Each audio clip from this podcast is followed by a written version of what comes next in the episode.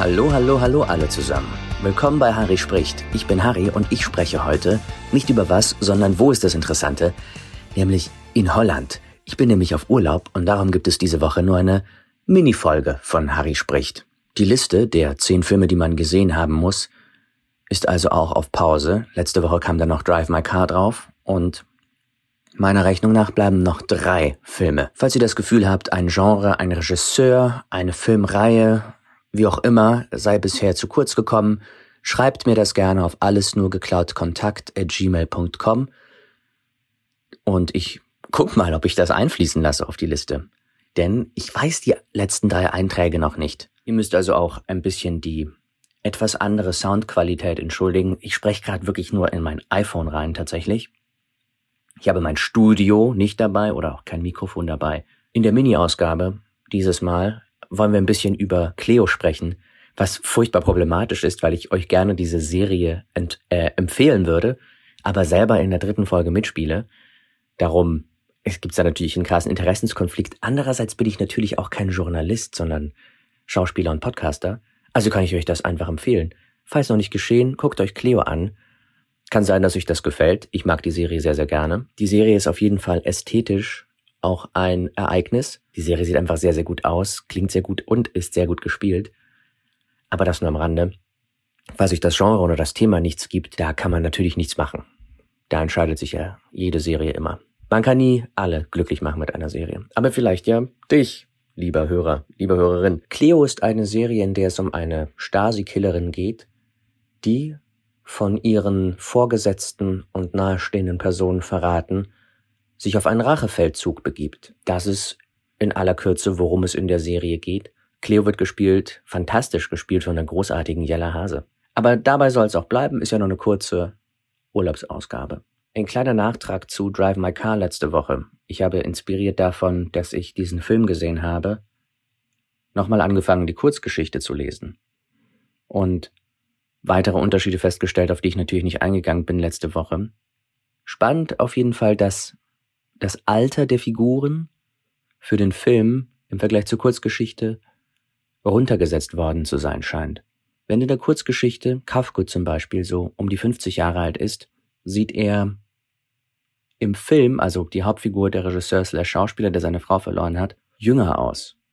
Er sieht aus höchstens Mitte 40 und der jüngere Schauspieler, der ein Verhältnis mit seiner Frau angefangen hat, ist im Buch, in der Kurzgeschichte, Mitte 40, ist bereits seit zwölf Jahren verheiratet oder so, hat einen siebenjährigen Sohn, aber im Film ist er natürlich ein Jungspund, der, glaube ich, zum Ende der Handlung hin vielleicht 30 ist oder so, also auch um 15 Jahre oder so verjüngt worden ist. Ich verstehe, warum es notwendig ist, das zu tun auf eine Art, denn im Vergleich zur Kurzgeschichte ist es im Film so, dass die Handlung aktueller ist.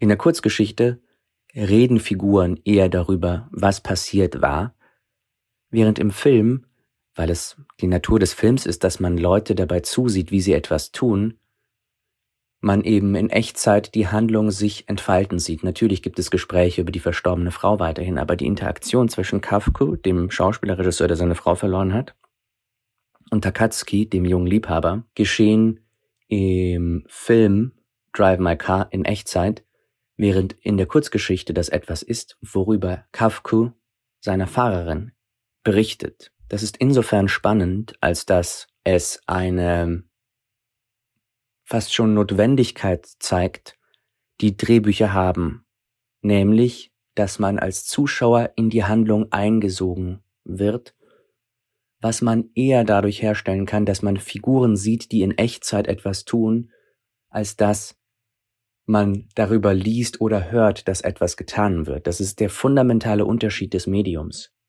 Das heißt, in einem Buch, in einer Erzählung geht das Kopfkino los und man baut sich quasi seinen Film selber zusammen. Da aber das Zeiterlebnis beim Buchlesen ein ganz anderes ist, es dauert länger, meistens, das Tempo also ganz anders ist, ist es kein Zwang, dass innerhalb der Handlung, wie das erzählt wird, dass man, dass es gerade jetzt passiert, sondern es kann auch innerhalb der Erzählung einer Figur sein. Während im Film man am besten die Handlung selbst sieht. Natürlich gibt es Ausnahmen von der Regel, ganz klar.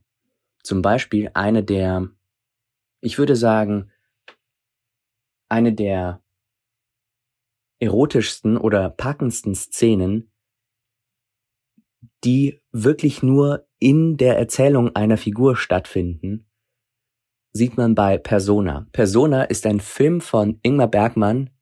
Oh mein Gott, Freunde, an dieser Stelle, ich erzähle nur kurz diese Episode, weil das ist, glaube ich, der achte Film, Persona von Ingmar Bergmann. Ich musste noch mal sehen, aber das ist ein unfassbarer Film. In dem Film geht es darum, dass eine Schauspielerin ihre Stimme verliert und von einer Freundin slash Krankenschwester gepflegt wird. Und der ganze Film handelt darum, was sich zwischen diesen beiden entspinnt. Diese Krankenschwester jedenfalls erzählt eine Begegnung, die sie am Strand hatte, zusammen mit einer Freundin. Und wie sie darüber erzählt, der Inhalt, den sie beschreibt, ist so anregend, regt die Fantasie so viel mehr an, als wie es eine explizite Szene, die die Sachen, die sie getan hat, zeigen würde, jemals könnte. Gott, ich hoffe, das war ein deutscher Satz, aber versteht ihr, der Fakt, dass sie darüber erzählt und wie sie darüber erzählt, ist in dem Fall spannender als die Szene selbst.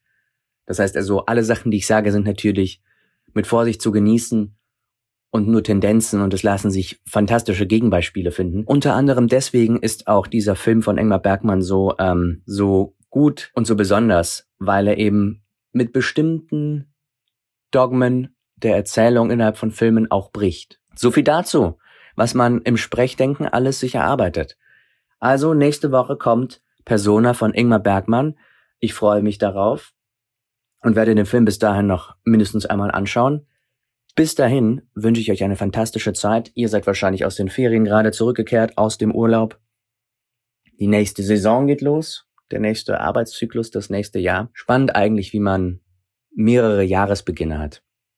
Wie man sich nicht nur nach dem Jahreszyklus richtet, von Januar bis Dezember und dann wieder von vorne, sondern auch in der Arbeit weitere quasi Marken gesetzt sind innerhalb eines Jahres, die die eigentliche Jahresgrenze überschreiten. Egal. Habt eine fantastische Zeit. Ich hoffe, es geht euch gut. Bis nächste Woche zu einer vollwertigen Folge von Harry spricht. Ich bin Harry und ich freue mich auf euch. Bis dann.